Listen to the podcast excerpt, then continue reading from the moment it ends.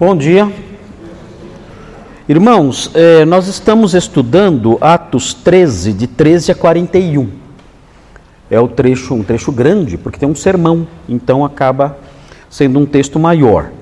Nós já vimos, nós já vimos eh, a divisão do texto, Atos 13, de 13 a 41. Eu situei os irmãos eh, na cronologia do Novo Testamento, dizendo que. Ah, isso aconteceu por volta do ano 47, porque as igrejas da Galácia estavam sendo fundadas. E nós sabemos que em 48 Paulo escreveu a carta aos Gálatas, admirado porque essas igrejas estavam se desviando do evangelho. Então nós conseguimos situar a primeira viagem missionária no ano 46, mais ou menos, uh, por volta de 46, 47, e a carta aos Gálatas 48, 49. Então, é, situamos os irmãos nisso, fizemos a divisão do texto para facilitar a exposição da história de Israel até Davi, é, o, é, o, é a primeira parte do sermão, dividimos o sermão em três partes. Né? Lembrando que é um sermão dirigido a judeus. Nós é, falamos que o apóstolo Paulo, assim como os seus companheiros, eh, enfatizava em primeiro lugar o evangelho aos judeus, porque a promessa do evangelho tinha sido feita a essa nação. Claro que os benefícios da promessa se estenderiam ao mundo todo, mas primeiro a promessa tinha sido feita a Israel. A oferta da promessa aos gentios foi uma novidade que o apóstolo Paulo diz que foi trazida. Uh, para os profetas, para os apóstolos e profetas, como algo que tinha sido escondido de outras gerações. O apóstolo Paulo expõe isso claramente na carta aos Efésios, dizendo: olha, uh, os gentios são coerdeiros da mesma promessa, da mesma graça de vida. E isso foi oculto dos homens de outras gerações, ele explica.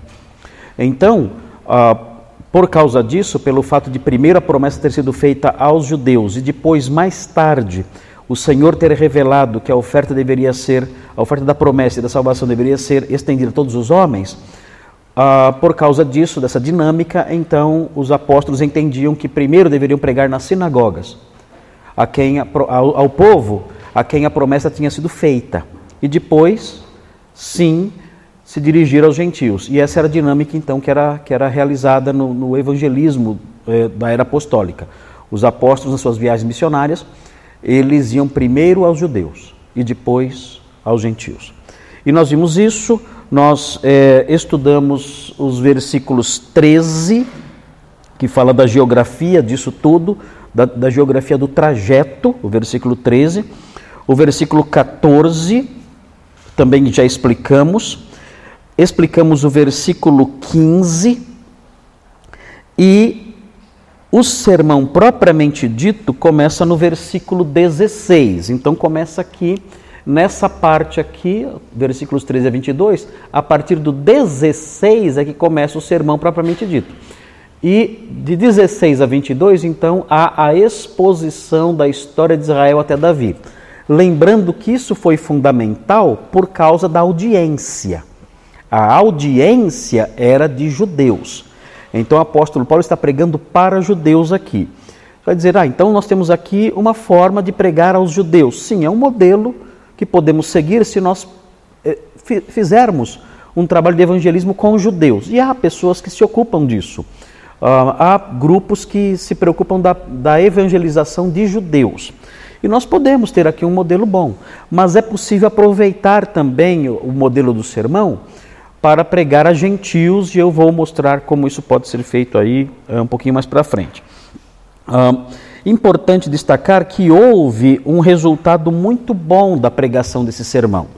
Se os irmãos olharem o versículo 43 de Atos 13, Atos 13, 43, vejam o resultado do sermão nesse versículo, versículo 43.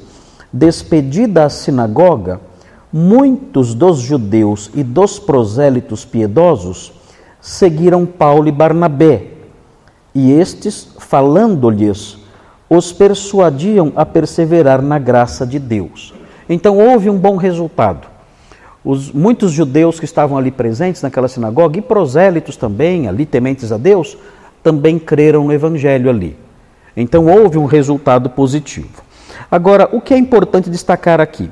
Nós não, não vamos ah, estudar aqui cada um desses itens que são mencionados. Se os irmãos olharem aí, a partir do versículo 16, vejam na sua Bíblia, diz assim o texto: ah, Paulo, levantando-se e fazendo com a mão o sinal de silêncio, disse, aí começa o sermão: Varões israelitas e vós outros que também temeis a Deus, ouvi. Há aqui uma conclamação e aí começa a história de Israel. Então, para nós olharmos para cada um desses versículos com detimento, nós teríamos que fazer as remissões específicas a cada um dos itens da história que são mencionados aqui. Mas não, se fizermos isso, nós vamos a cada versículo, irmãos, nós vamos gastar aí muito tempo vendo cada remissão, estudando cada evento histórico. São vários eventos históricos. Se formos estudar cada um deles, nós vamos até esquecer do livro de Atos e vamos voltar para Atos, sabe-se lá quando. Então, nós vamos abordar esse sermão de outro jeito. Ok? Vejam, a partir do versículo 17, ele começa: O Deus deste povo de Israel escolheu nossos pais. Então, ele começa com a história dos patriarcas, ele começa aí. E ele vai, ele vai seguindo na história de Israel, quando chegamos no versículo uh, ah, 22, ele chega ao rei Davi. Aí ele para a história de Israel. Ele para a história de Israel no rei Davi. Então ele começa a história de Israel nos patriarcas. Quem são os patriarcas? Abraão, Isaac, Jacó, os descendentes de Jacó, os doze patriarcas, os fundadores da nação de Israel. Então ele começa a história de Israel narrando esses fatos relativos à formação da nação. Ele faz isso porque ele quer enfatizar um aspecto específico dessa história, que é a promessa. Ele quer falar da promessa. E ele para, ele para em Davi também porque ele quer destacar a promessa. Quando ele chega em Davi, ele chega no ponto central da história. Por quê? porque o descendente prometido viria de que linhagem? Da linhagem de Davi. Tanto que logo depois que ele menciona Davi e passa para a segunda parte do sermão, no versículo 23, ele diz: Da descendência deste, conforme a promessa, trouxe Deus a Israel o Salvador, que é Jesus. Pronto, aqui ele já fez então a ponte e já entra e apresenta Jesus então, e nós chegamos no segundo ponto, a apresentação da pessoa e obra de Jesus, do 23 ao 31. Então, esse, essa é a trajetória da primeira parte. A primeira parte é a exposição da história de Israel até Davi, desde os patriarcas, se quiser ser mais específico, né? Desde os patriarcas, a exposição da história de Israel desde os patriarcas até Davi. Porque a ênfase dele é na promessa. O Senhor prometeu aos patriarcas que haveria provisão para a salvação do mundo, e o Senhor prometeu a Davi um descendente, conforme nós vamos ver quando chegarmos no versículo 23. Aqui, nessa porção da história, aí entre os patriarcas e Davi, nesse trecho, os irmãos olhando aí para o trecho bíblico, do 17 em diante, o texto segue dizendo assim: O Deus deste povo de Israel escolheu nossos pais e exaltou o povo durante sua peregrinação na terra do Egito, donde os tirou com braço poderoso, alusão ao Êxodo. E suportou-lhes os maus costumes por cerca de, quatro, de, por cerca de 40 anos no deserto, alusão ao Êxodo ainda. E havendo destruído sete nações da terra de Canaã, deu-lhes esta terra por herança, alusão a Josué. Vencido cerca de 450 anos. Depois disso, lhes deu juízes até o profeta Samuel. É a sequência na história. Depois de Josué, os juízes, Samuel. Então lhe pediram um rei. E Deus lhes deparou Saul, filho de Quis, da tribo de Benjamim. E isto pelo espaço de 40 anos. E tendo tirado a este, levantou-lhes o rei Davi, do qual também, dando testemunho, disse: Achei Davi, filho de Jessé, homem segundo o meu coração, que fará toda a minha vontade. Pronto, terminou a história que ele quer contar. Agora, notem bem, por que o apóstolo Paulo destaca essa história. Qual é o objetivo dele ao destacar essa história? Já mencionei que o objetivo central de fazer isso é realçar a promessa. Ele quer apresentar o Evangelho. E ele vai dizer: olha, isso que eu vou falar para vocês não é uma novidade. Isso é algo que foi prometido. Foi prometido aos patriarcas e foi prometido a Davi. Então não estou trazendo a vocês algo que caiu agora, que veio na minha cabeça aí, que caiu, algo que veio, caiu de paraquedas, uma mensagem caiu de paraquedas, de repente aí. Não é isso. Eu estou anunciando para vocês algo que foi prometido, estou anunciando algo que nós estávamos esperando. Estou falando para vocês de algo que compõe a nossa esperança. O que eu quero dizer é uma boa nova, é um evangelion, porque o que eu estou anunciando é que aquela promessa antiga, que nós aguardamos há tantos séculos, finalmente se cumpriu. É isso que eu estou fazendo aqui. Vocês são judeus, vocês conhecem essas promessas, vocês sabem do que eu estou falando, vocês conhecem as promessas feitas aos patriarcas, vocês conhecem as promessas feitas a Davi, vocês sabem disso tudo e vocês estão aguardando. Nós nos reunimos aqui nas sinagogas e fazemos nossas orações e os nossos outros, os nossos outros é, rituais no templo, nessa época ainda havia templo. E tudo isso por quê? Porque nós acalentamos em nosso coração uma esperança. E não é uma esperança vazia, é uma esperança baseada na Escritura. A Escritura tem promessas e nós aguardamos o cumprimento disso. O que eu vim dizer para vocês, junto com os meus companheiros aqui, né? ou no caso com um companheiro só, né? porque o outro é, é, é, foi embora, né? Ah, mas aqui junto com Barnabé, o que eu quero dizer para vocês é que essa promessa que aguardamos há tantos séculos finalmente se cumpriu. E eu vou mostrar para vocês como isso aconteceu. Como isso aconteceu na pessoa de Jesus de Nazaré. Eu vou mostrar para vocês que ele é o Messias prometido. Depois de ter feito isso, depois de ter pregado isso e, comprovado essas coisas, então houve essa reação do versículo 43. Muitos disseram: Meu amigo, é, isso é. faz todo sentido. Realmente. O que ele está falando se encaixa perfeitamente com a nossa expectativa, com a nossa esperança. Nós cremos nessa mensagem. De fato, não tem saída. Jesus de Nazaré é o Messias que foi prometido pelos patri aos patriarcas e a Davi. Muito bem. Agora, notem bem, ah, esse preâmbulo histórico que é, é, é, apresentado aqui no primeiro ponto do sermão, né, a exposição da história de Israel até Davi, é algo que foi feito por Estevão também. Estevão, quando ele pregou aos líderes judaicos, ali ao Sinédrio em Jerusalém, ele também apresentou um preâmbulo histórico, só que bem mais longo. Só que o objetivo de Estevão, ao apresentar aquele preâmbulo histórico, foi mostrar que os judeus, os judeus sempre foram rebeldes.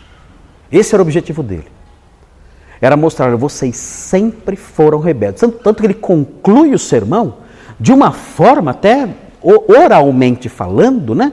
Uh, no aspecto oral, no aspecto retórico, é extremamente violento. O sermão de Estevão, ao final, quando ele, quando ele termina o, o seu histórico ali, ele fala: Olha, vocês, vocês sempre foram perversos vocês sempre foram maus. Vocês sempre resistiram ao Espírito Santo. Vocês mataram, vocês mataram o Messias. Vocês são piores do que os seus pais. Ele termina o sermão dessa forma, com uma retórica extremamente violenta, porque o objetivo dele era esse.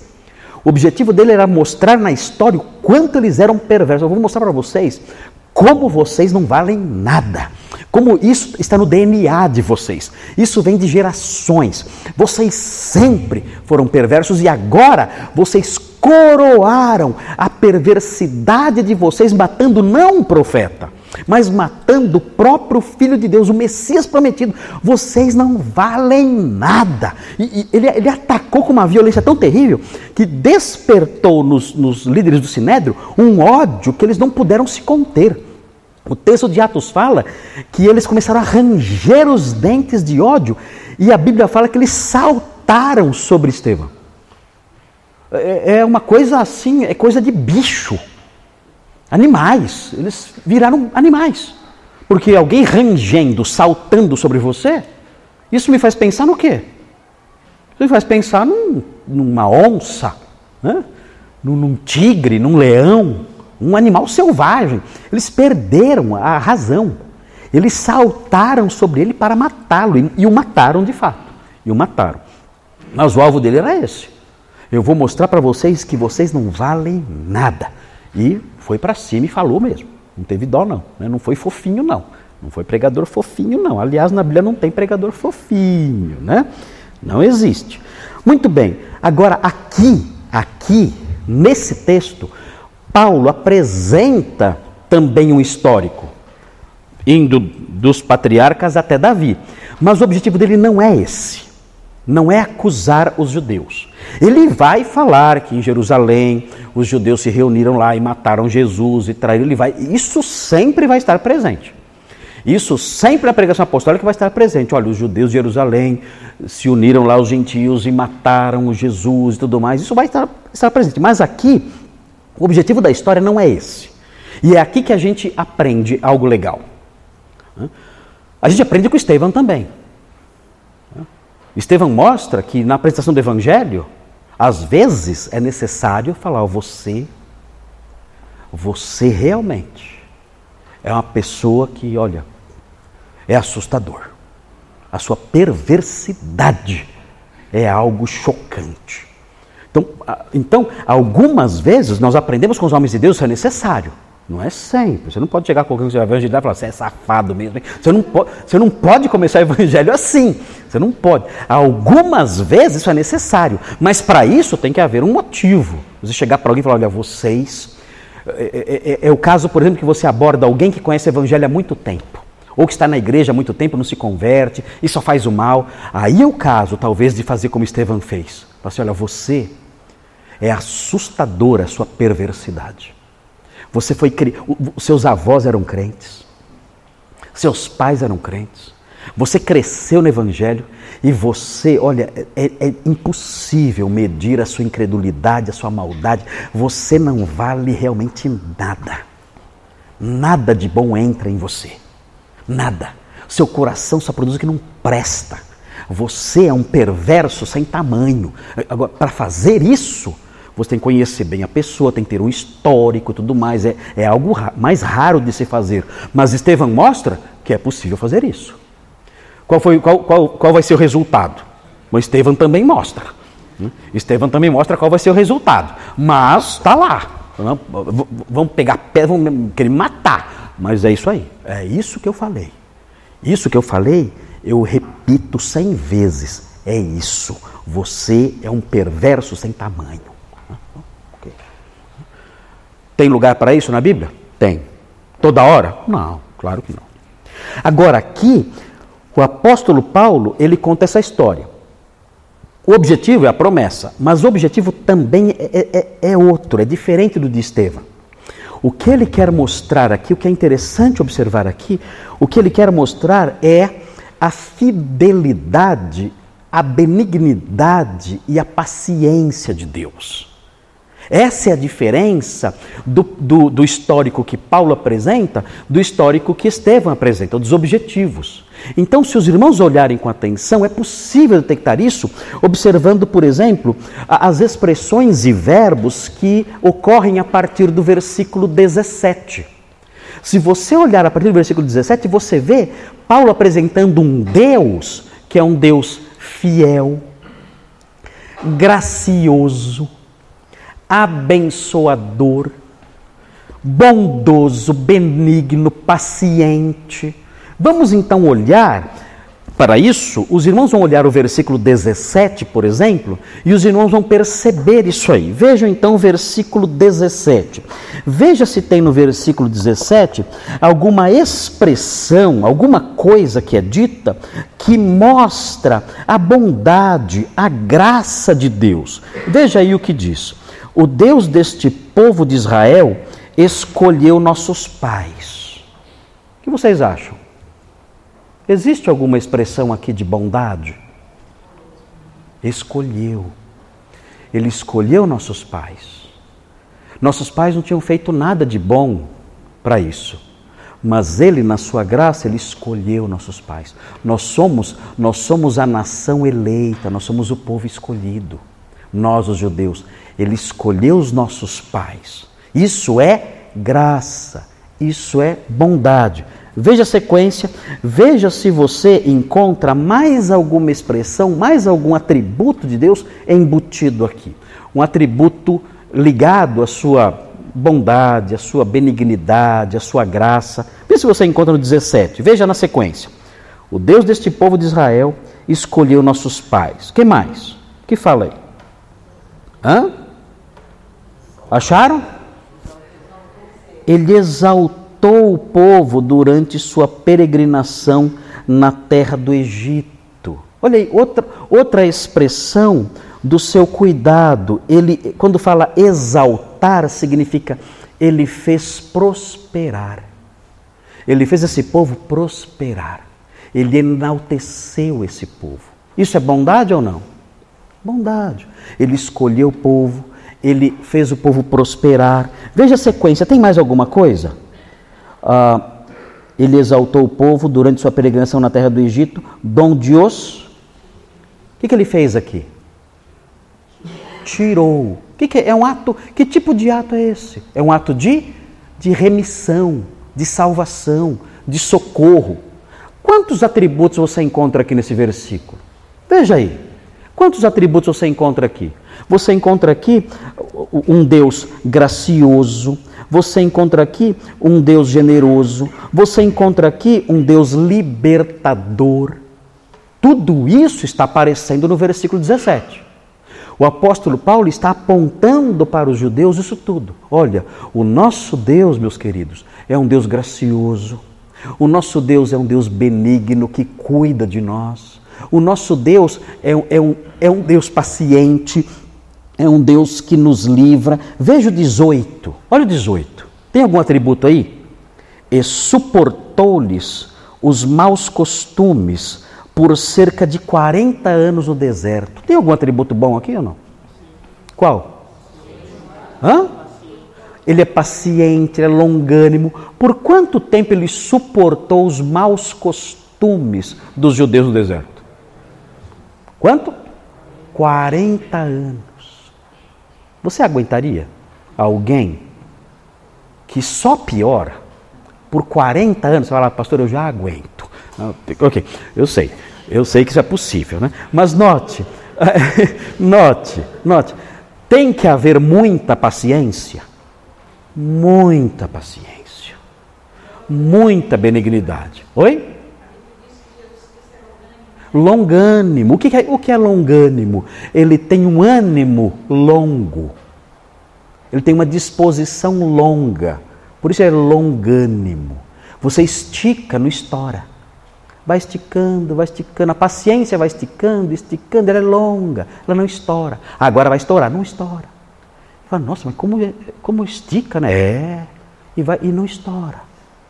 Então o que nós temos aqui? Um atributo de Deus maravilhoso, graças a Deus por isso. A sua longanimidade, ele é paciente. Imaginaram se ele nos punisse sempre que nós errássemos?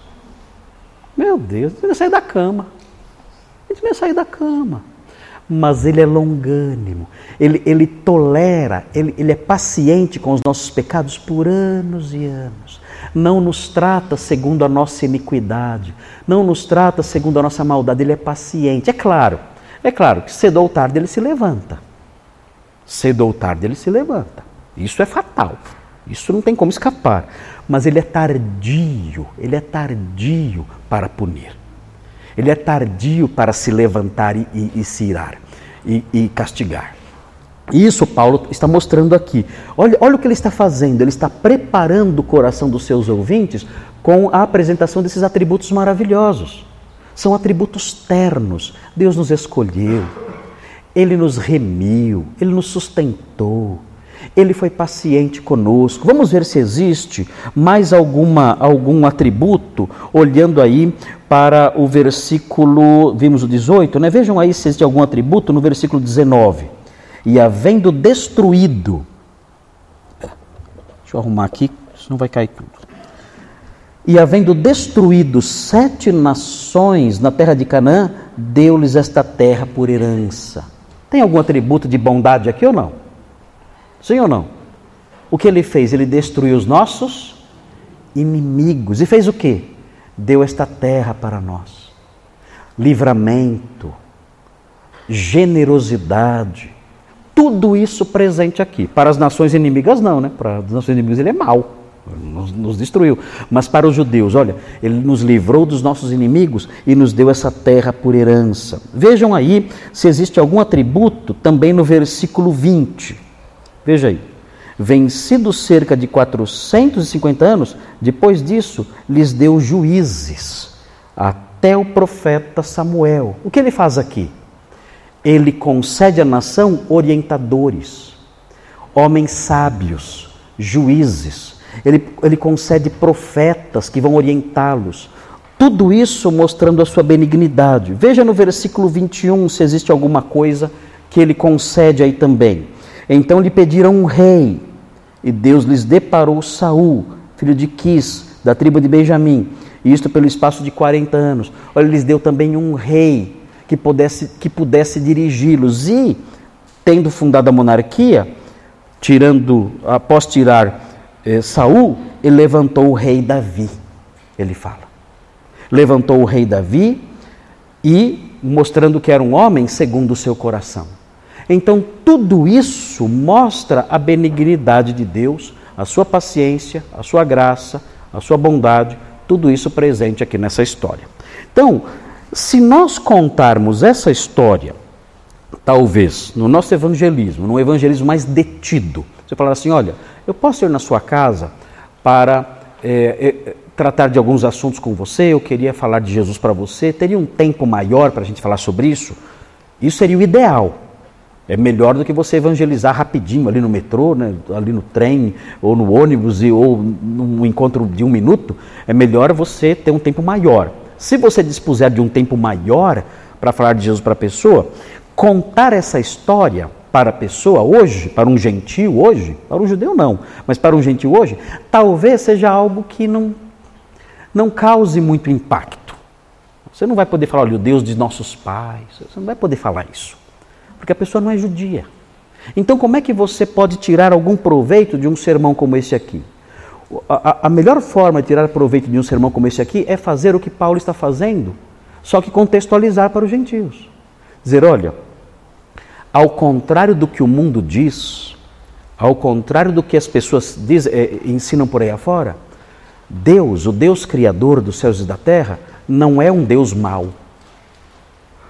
Eu não sei se vocês já perceberam como no mundo moderno, a mídia, os filmes, enfim, as, as, os ateus de um modo geral, nessa sociedade ateísta como a nossa, como essas pessoas trabalham para construir na cabeça das pessoas a ideia de que Deus é mau. Se ele existe, ele é mau. É impressionante como isso aparece em qualquer coisa que você vê. Você está assistindo ali um filme sobre guerra.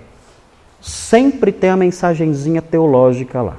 Os soldados começam a conversar e falam: por que você está? Por que você está rezando? Né? Eles dizem. Ah, para Deus me ajudar. Você acha que Deus está ligando mesmo para nós aqui? Olha isso aqui. Olha essa guerra. Você viu as crianças lá como foram trucidadas pelo inimigo? Onde está Deus nessa hora?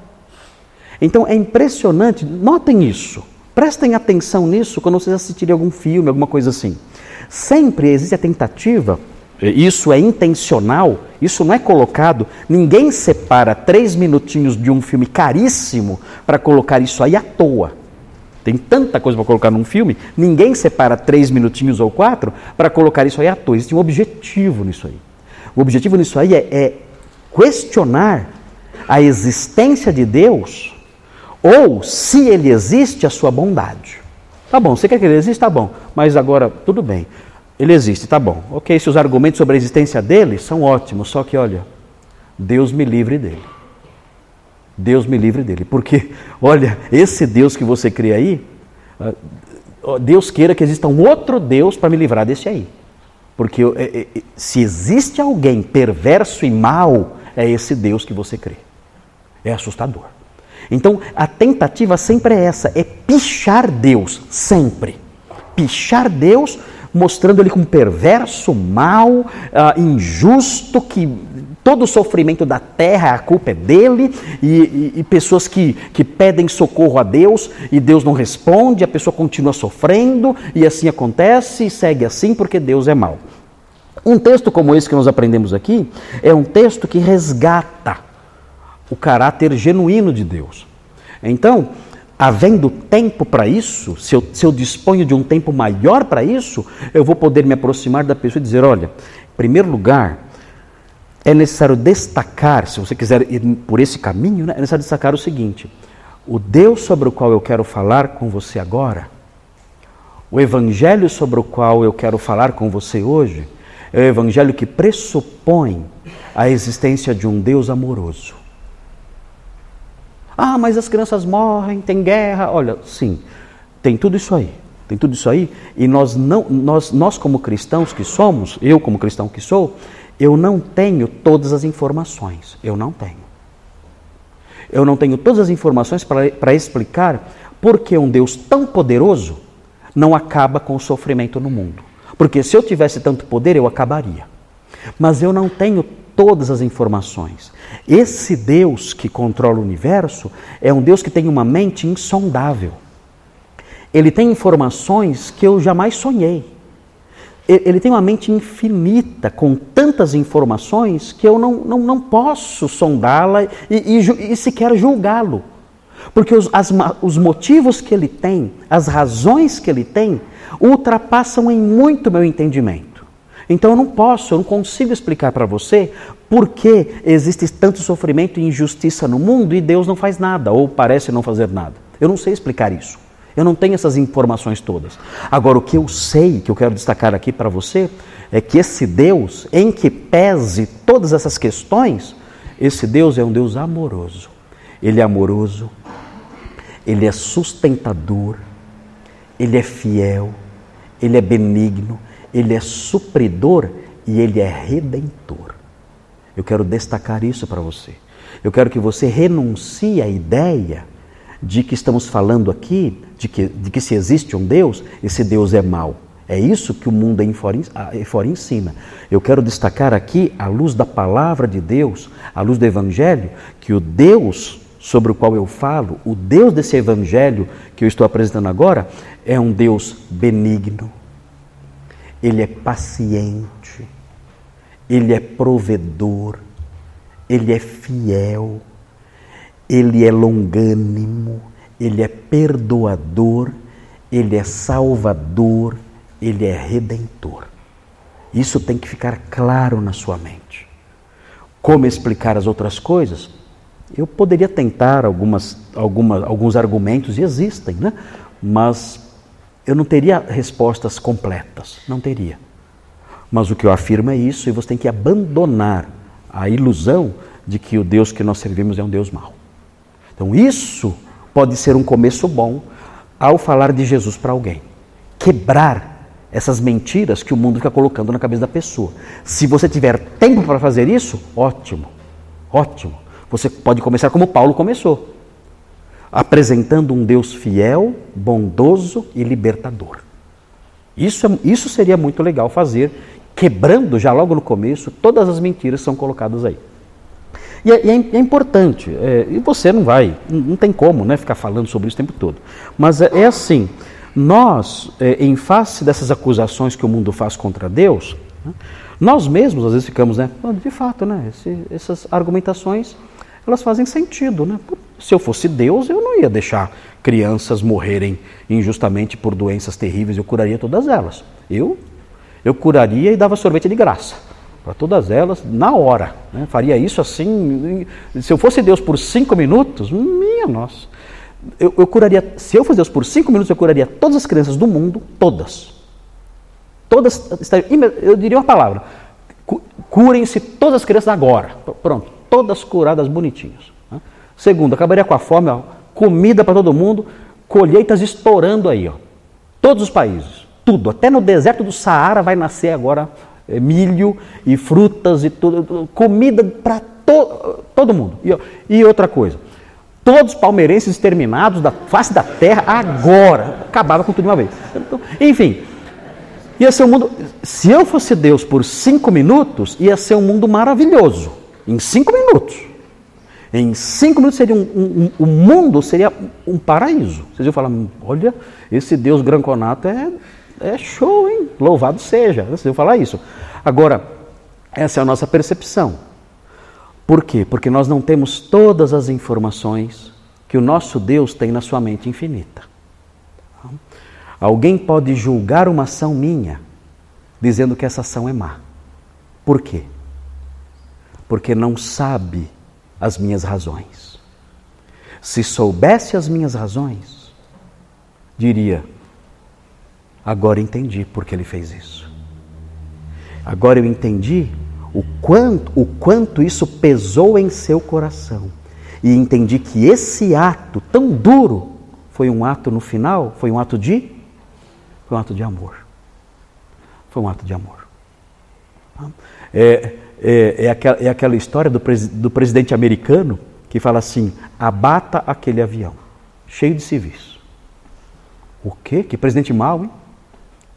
Que presidente perverso tem, tem 50 pessoas naquele avião inocentes. E o presidente americano fala: derrube aquele avião. Com 50 pessoas inocentes. Derrube. Qual seria a opinião, a opinião popular acerca dessa decisão? Hum?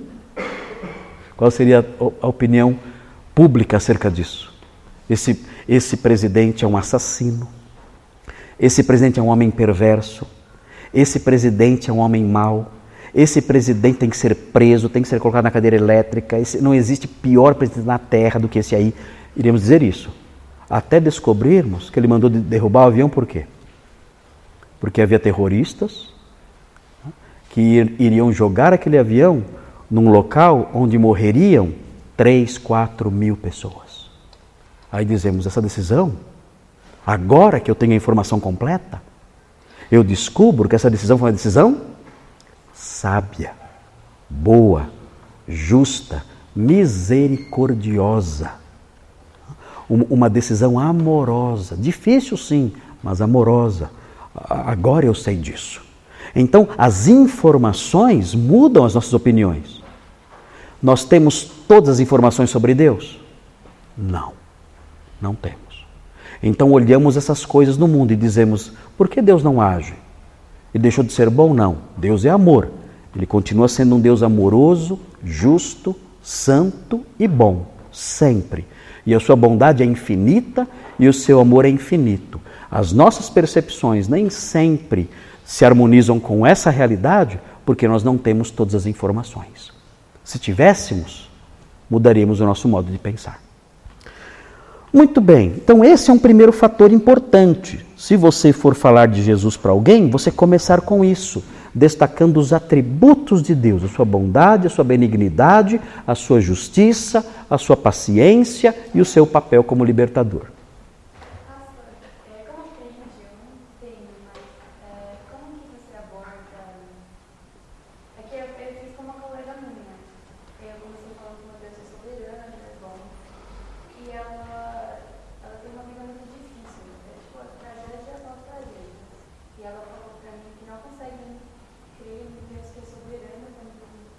Uhum.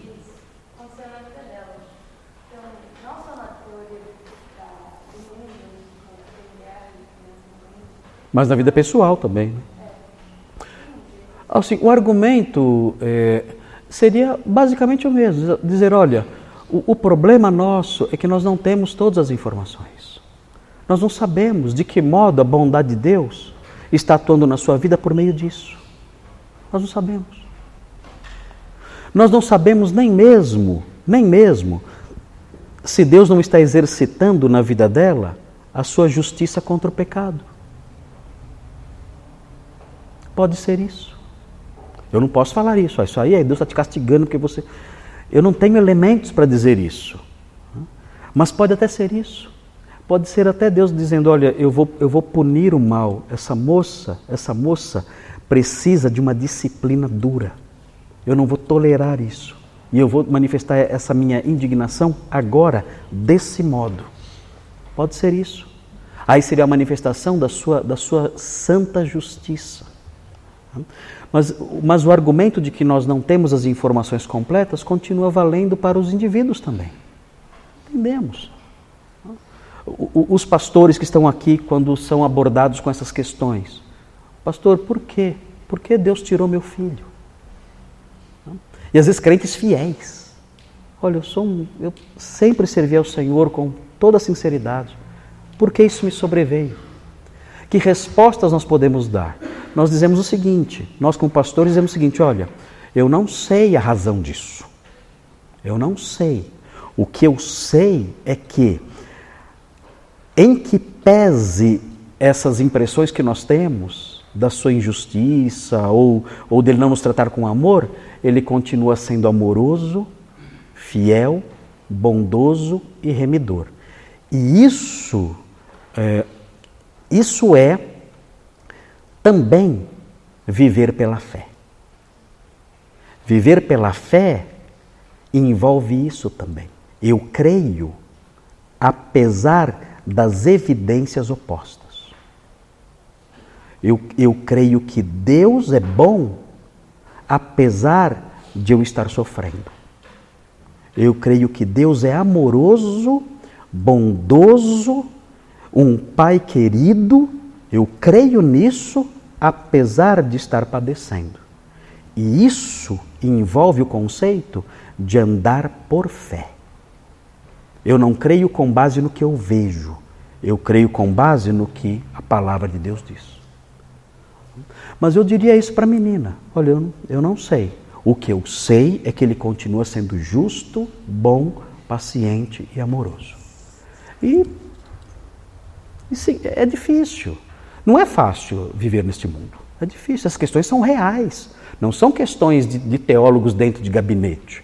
São questões do dia a dia, de pessoas que pegam ônibus amanhã para trabalhar, de pessoas que, que se, se, envolvem em problemas sérios, graves, que lidam com doenças, com dificuldades. Né? Tudo isso é real, não são teorias. Mas a resposta que nós temos é essa. E uma resposta que ajuda muito, muito, é a seguinte: olha, o fato de Deus não acabar com o sofrimento agora não significa que ele não vai acabar com todo o sofrimento no futuro. A questão é por que não acaba agora. Essa, isso eu não sei. Mas que ele vai acabar com o sofrimento, isso ele vai. É uma outra resposta que ajuda bastante. Aí a pergunta muda, né? Mas por que não agora? Ah, já não sei. Sempre cai no não sei, né? Sempre cai no não sei. Henrique.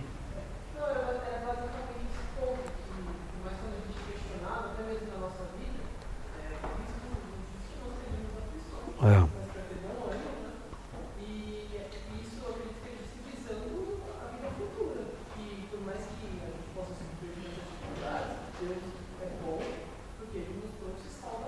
Uhum. Uhum. É. Assim, é, o que a gente está estudando Hebreus, né, em, em, nas quartas-feiras, né? O que significa sacrifício de louvor? A Bíblia fala que devemos oferecer a Deus sempre sacrifício de louvor. O que é isso? Sacrifício de louvor. Eu tive um, um, um professor, né, o professor Carlos Oswaldo, é, que é, eu admirava muito, né, era um, era, ele era muito amigo meu e foi meu professor durante vários anos, vários anos. Ah, e ele era uma autoridade em, nas línguas originais, em teologia e tudo mais. O pastor Pedro conheceu? Carlos Oswaldo conheceu? Carlos, o pastor Thomas também foi aluno dele. Ele foi, a, a meu ver, é, o pastor Pedro acho que foi o maior teólogo do Brasil, o pastor Carlos Oswaldo Cardoso Pinto. Eu, o conceito que eu tenho dele é muito alto, muito alto. Para mim ele era um gênio, uma mente insuperável, na minha opinião. Os teólogos que existem hoje aí no Brasil não chegam nem nem perto do calcanhar dele em termos de conhecimento, capacidade intelectual, criatividade, é, é, uma mente brilhante e muito inteligente, um homem de uma inteligência fora do comum. João Miguel conheceu o Carlos Oswaldo? Conheceu também. Enfim, esse homem, ele, ele disse para nós certa vez sobre essa expressão sacrifício de louvor, ele disse que no sacrifício de louvor, aprendi isso com ele, ah, algo morre. Algo morre. A pessoa, a pessoa louva ao Senhor enquanto algo morre. Por isso é um sacrifício de louvor. Algo morre enquanto eu louvo a Deus. E, e, o que é e o que é que morre num sacrifício de louvor? Aí ele contou para nós uma história. É, nós tínhamos na nossa, no, no, nosso seminário havia um, um, um jovem ali chamado Ricardo. Hoje ele é pastor no Rio de Janeiro, Ricardo. Ele um homem muito piedoso, o Ricardo, muito piedoso. Ele ele era do meu alojamento e às vezes eu chegava tarde eh, da sala de estudo, eu ficava muito, muito, muitas horas fora e quando eu chegava tarde ele estava ajoelhado ao pé da cama orando, porque ele tinha uma lista de oração muito longa, então ele separava a, a parte da noite para fazer oração. E ele, ele, dormia pouco. Ele era o tipo da pessoa que quatro horas de sono já satisfaziam. Tem gente que é assim, né? Tem gente que dorme quatro horas, está tudo bem. Tem gente que dorme 12 e passa o dia com sono. Ah, ele não, ele dormia quatro horas e já era suficiente. Então o que ele fazia? Ele pegava a lista de oração dele, o dia no seminário era internato. Nós estávamos em regime de internato, era muito puxado. Então ele separava a parte da noite, que ele podia dormir pouco, não tinha necessidade de dormir muito, ele, ele fazia oração por aquela lista até mais de meia-noite. Ele acordava às 5 da manhã, ia lavar roupa, né? e às 6 horas começavam as atividades do seminário. Né? Então essa era a rotina do Ricardo. E ele era do meu alojamento, então eu acompanhava a rotina dele. Então eu chegava às vezes de noite, ele estava lá com a listinha ajoelhado lá, orando pelas pessoas. Um homem muito piedoso, até hoje, um homem muito piedoso e tudo mais. Acho que, o, acho que o filho dele foi colega do pastor Nicolas, eu acho. Aquele moço do Rio de Janeiro que te deu algumas orientações sobre. Não foi seu colega. Você conversou, conversou com ele. Né? Um homem muito piedoso, temente a Deus. Ele namorava uma moça chamada Estelita. Também uma moça muito piedosa, se casaram tudo mais. E ele já veio aqui na nossa igreja uma vez. Quando eu adoeci e fui operado, eu estava no hospital e ele chegou. Chegou e falei, Ricardo, fazendo aqui? Vim te visitar, vim orar por você. Uma pessoa de uma piedade, assim, maravilhoso, né? um homem de Deus. Né? O que aconteceu? Ele estava, nós estávamos na, no seminário, ah, numa, num, num, foi no mês de, de, julho, se não me engano, estávamos almoçando e alguém, e no seminário tem um, um, um meio de comunicação que é por, era na época, por um microfone na hora do almoço, que aí todo mundo era comunicado, estava todo mundo almoçando, então a comunicação chegava a todo mundo na mesma hora. A pessoa lá na frente fazia um comunicado e disseram o seguinte: olha, orem pela família do, orem pelo Ricardo, porque toda a família dele morreu. Família toda. O pai, a mãe e os irmãos. Como? Um, um grave acidente. Estavam viajando e sofreram um acidente terrível, ninguém sobreviveu. O pai, a mãe e os irmãos. Todos mortos.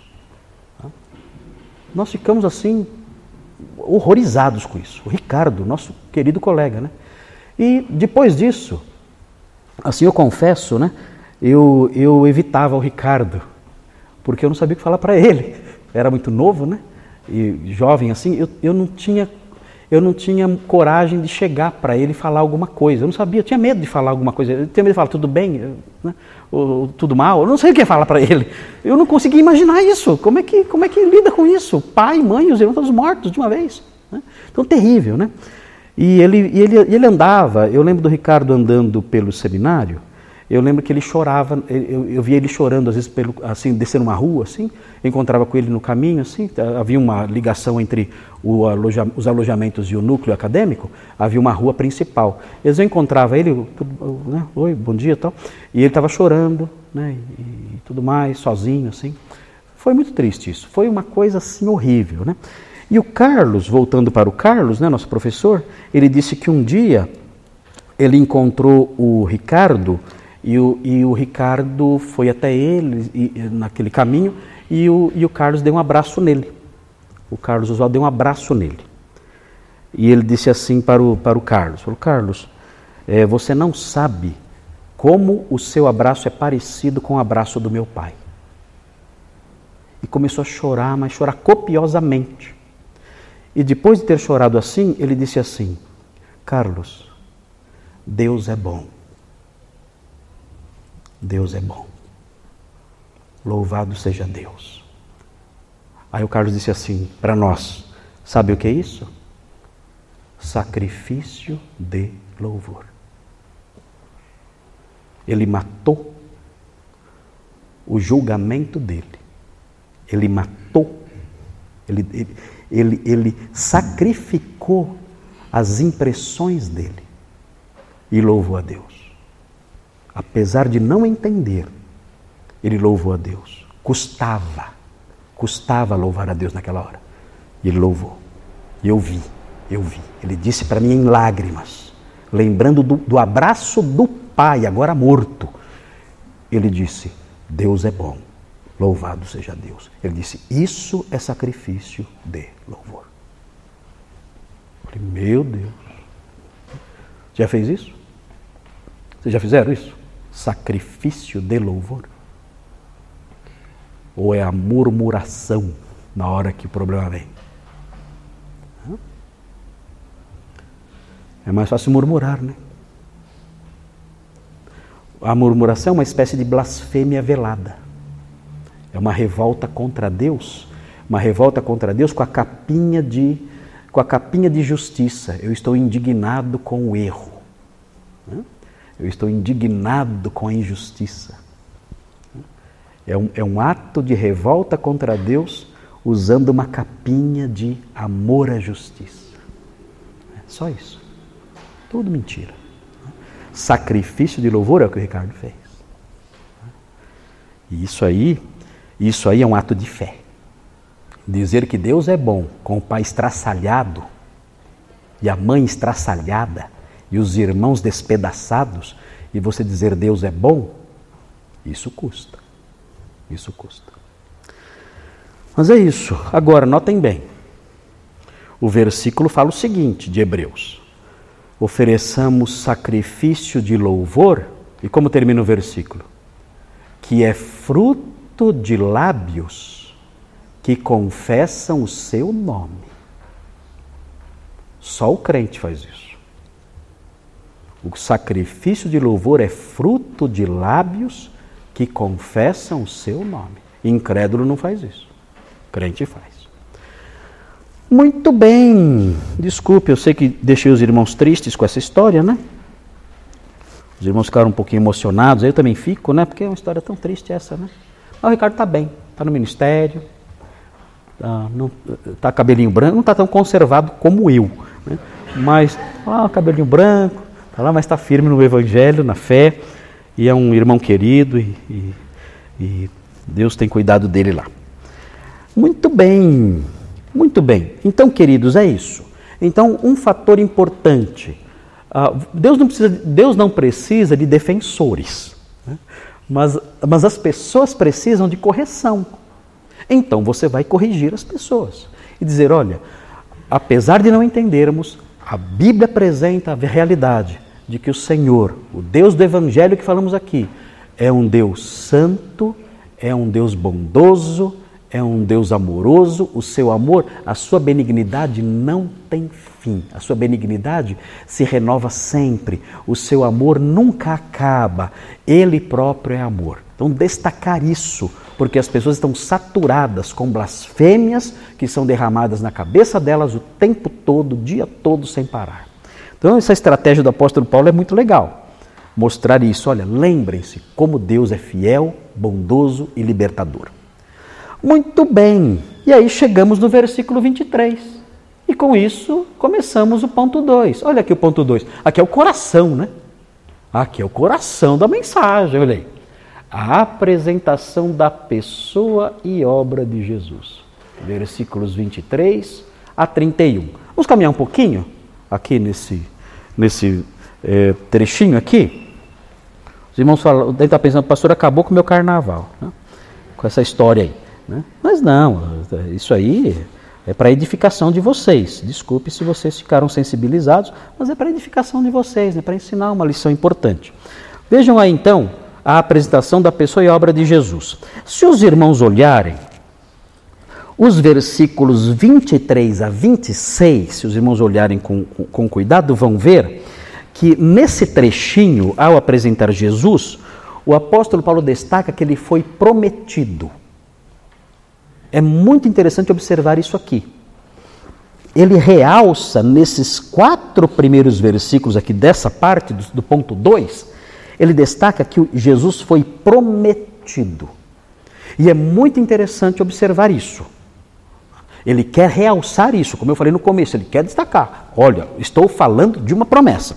Então veja como começa o versículo: da descendência deste, conforme a promessa.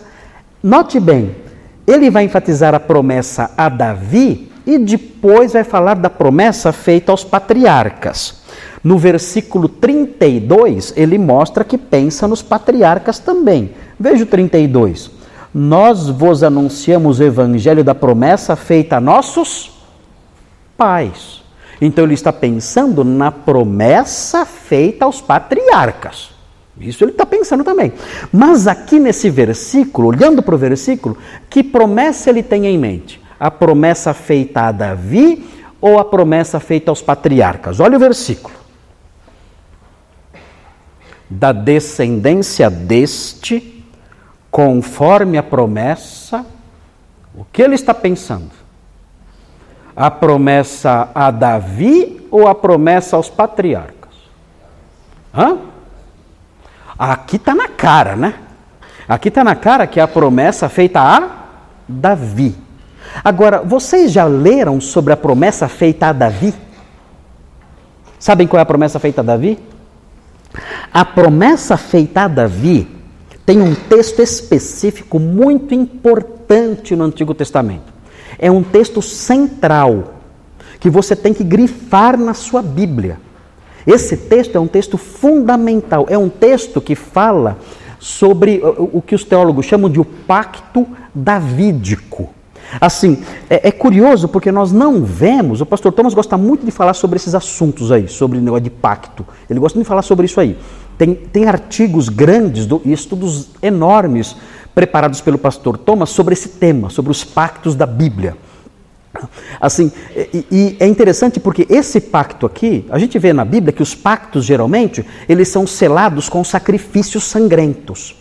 Esse pacto aqui não aparece isso, mas mesmo assim, nos Salmos e em outros momentos da, das Escrituras, esse momento que eu vou falar agora da promessa a Davi, esse momento é tratado como um pacto. Esse episódio, esse evento é tratado como um pacto, é um acordo. O que é um pacto?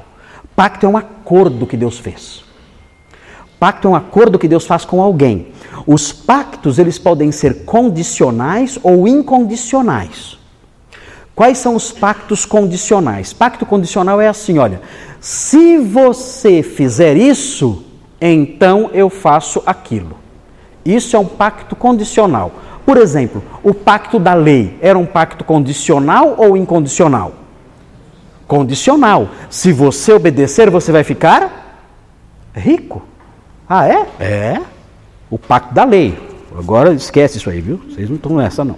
Né? Vocês não estão nessa, não. Né? Então, se você obedecer, você vai ficar rico e não vai ficar doente. Esse era o pacto da lei. Deuteronômio 28.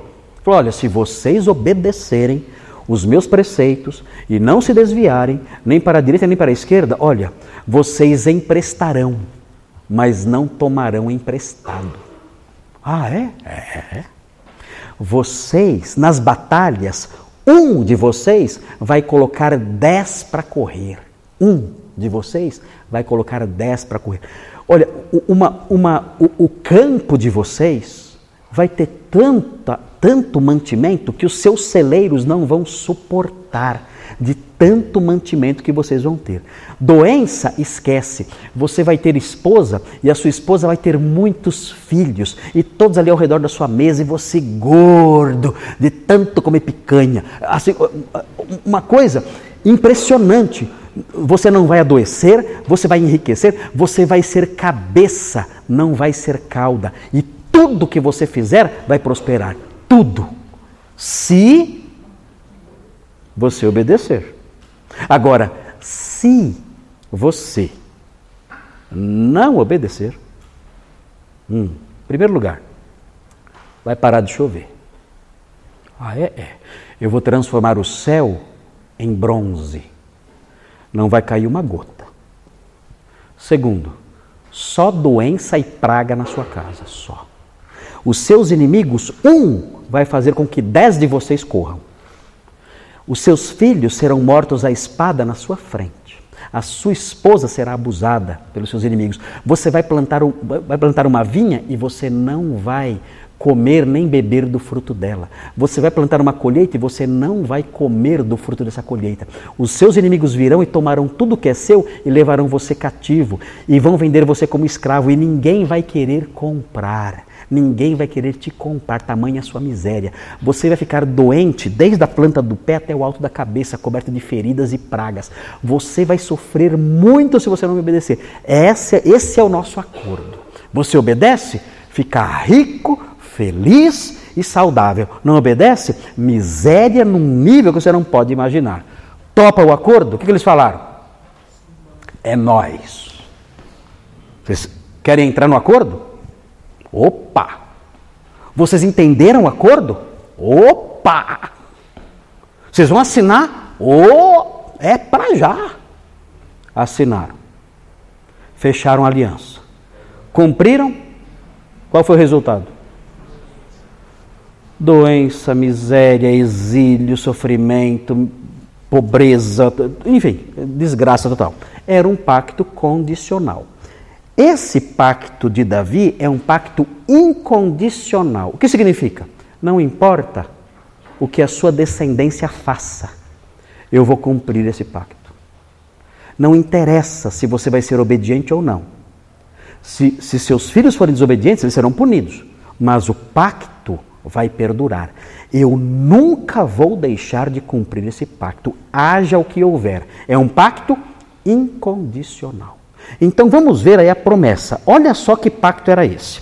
Veja aí, segundo Samuel, segundo livro de Samuel, os judeus sabiam. A gente não tem, né, assim afinidade com isso, mas a audiência de Paulo, os judeus sabiam tudo isso aí. Vejam aí, segundo livro de Samuel. Segundo livro de Samuel 7. Olha só aqui. Segundo livro de Samuel 7, 12.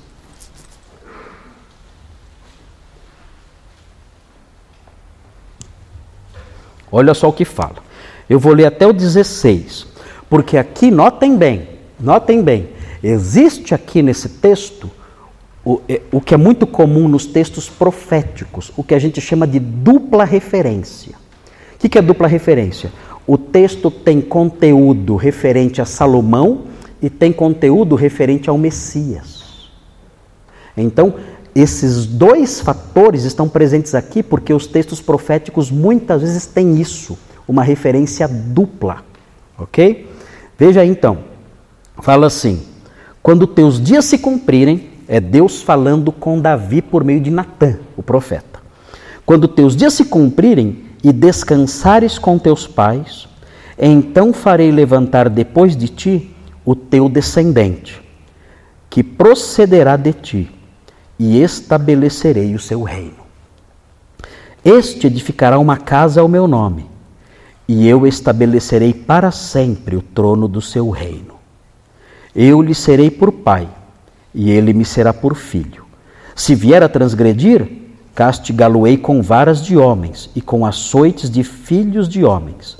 Mas a minha misericórdia se não apartará dele, como a retirei de Saul, a quem tirei de diante de ti. Porém, a tua casa e o teu reino serão firmados para sempre diante de ti. Teu trono será estabelecido para sempre. Olha a promessa aqui. Essa promessa é uma promessa com fortes contornos messiânicos. Fala também de Salomão, né? Olha, seu descendente vai construir uma casa para mim, tudo mais, que Salomão fez isso. Mas é uma promessa que também tem contornos messiânicos muito acentuados, porque fala, olha, esse seu descendente vai ter um reino firmado para sempre. Qual descendente de Davi até hoje reinou para sempre?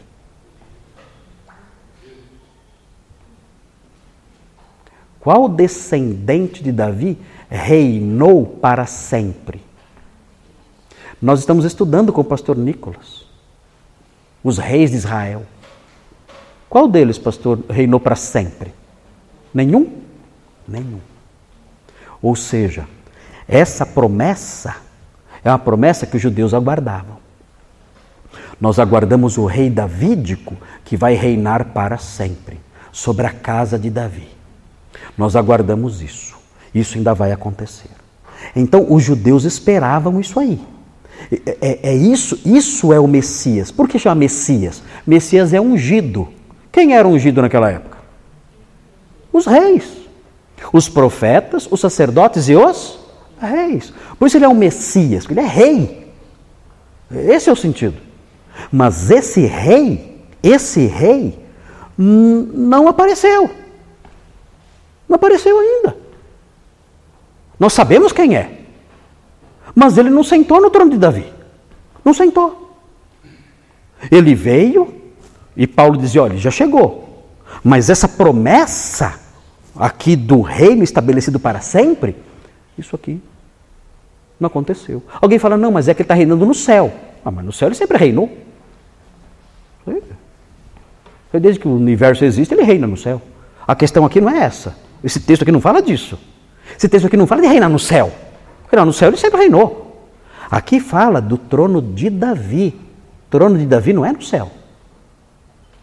Davi nunca reinou no céu. Trono de Davi é na terra. E Jesus reinou na terra. Ele virá para reinar. A Bíblia fala em Mateus 25 que quando ele voltar, ele estabelecerá o seu trono neste mundo. E aí vai separar as ovelhas dos bodes. Mateus 25 fala isso. Quando o filho do homem chegar, ele se, se assentará no trono da sua glória. Quando ele chegar, aqui. Aí é o reino. Ele vai separar os cabritos dos as ovelhas dos bodes. Vai fazer isso. Então essa promessa é a promessa de que Paulo está falando aqui. Olha, Deus prometeu a Davi um descendente. Deus prometeu a Davi um descendente. Esse descendente já chegou. Ele já sentou no trono do, do reino davídico? Não, mas ele já chegou. É o que Paulo vai destacar aqui. Ele, ele vai depois, no versículo 32, falar sobre a promessa aos pais. A promessa aos pais está no capítulo 12 de Gênesis, que nós já estudamos. Nós vamos parar por aqui e continuar o versículo 23 na próxima semana. Mas veja aí Gênesis 12, de 1 a 3, para entender a promessa aos pais. E os irmãos já sabem disso, acho que decor, de ponta cabeça, porque a gente fala disso muito em Gênesis. Muito. Veja a promessa aos patriarcas. Aqui no 23, a alusão é a promessa a Davi. Depois do 32 vem a alusão à promessa aos pais. Mas veja como que era a promessa aos pais. Fala assim: Ora, disse o Senhor a Abrão: Sai da tua terra, da tua parentela e da casa de teu pai e vai para a terra que te mostrarei. De ti farei uma grande nação e te abençoarei, e te engrandecerei o nome, se tu uma bênção. Abençoarei os que te abençoarem e amaldiçoarei os que te amaldiçoarem. Em ti serão benditas todas as famílias da terra. Essa promessa aqui é a promessa que se cumpre em Jesus. Por quê? Porque por meio da fé em Jesus, todas as famílias da terra são abençoadas. Então, aqui existe uma promessa também, que se cumpre em Jesus. É a promessa aos patriarcas. É a promessa aos patriarcas de abençoar todas as famílias da terra, e essa promessa se cumpre quando o Messias vem ao mundo. Mas agora, nesse momento, o apóstolo Paulo está focado na promessa a Davi, dizendo: olha, Deus prometeu um descendente a Davi, um descendente que seria rei sobre o seu trono para sempre. E essa promessa vocês estão aguardando. E a minha notícia é a seguinte: Jesus é esse descendente que tem direito ao trono de Davi. Ele é o descendente de Davi prometido em 2 Samuel capítulo 7. É isso que Paulo vai enfatizar agora. A messianidade de Jesus como aquele que cumpre a promessa feita a Davi. Ah, o texto vai seguir dizendo: Trouxe Deus a Israel o Salvador. Aqui, Jesus é chamado eh, por Paulo de Salvador. Note bem, quando nós lemos a palavra Salvador, na nossa cabeça vem uma ideia. Na cabeça do judeu vem duas ideias. Quais são as duas ideias que vem a cabeça do judeu, ou pelo menos vinham, a cabeça dos judeus quando falava Salvador. Quais, quais são as duas ideias? Essa era uma e a outra. Libertar do pecado. Eram as duas ideias. Então falava, olha, falava assim, olha, trouxe a Deus, trouxe Deus a Israel o Salvador. Na cabeça deles, a ideia era essa. Chegou alguém que é o libertador. E esse libertador é um libertador político, porque vai salvar o reino, e é um libertador espiritual, porque vai salvar do pecado. Ah, mas onde está isso? Na semana que vem, nós vamos ver um texto que eu selecionei aqui, é um texto que é, que é baseado no cântico de Zacarias, pai de João, João Batista. Zacarias, pai de João Batista, quando ele foi exaltar a Deus por causa de João Batista, ele falou. Ele, e, ele, e ele falou sobre o Salvador. E quando ele falou sobre o Salvador, ele deixou escapar a expectativa judaica. É muito legal. É, mas é muito legal ele mostra o que na cabeça do judeu era um salvador. Ele, ele fala, ele fala, olha, o Senhor levantou aquele que vai, e aí ele fala. Ele fala o que é salvar na cabeça do judeu. E, e ele estava certo ou errado? Acertou Zacarias, miserável. Né? Acertou. Né? Ele acertou ele, ele, mostrou, ele mostrou naquele, naquele cântico, o cântico de Zacarias, ele mostrou essa expectativa dupla de salvação que havia na mente dos judeus. E ele, e ele faz isso de modo poético, é muito bonito, e nós vamos ver na semana que vem. Então, na semana que vem, nós vamos ver o restante do versículo 23. Trouxe Deus a Israel o Salvador, que é Jesus. Nós vamos ver essa frase no próximo, no próximo domingo.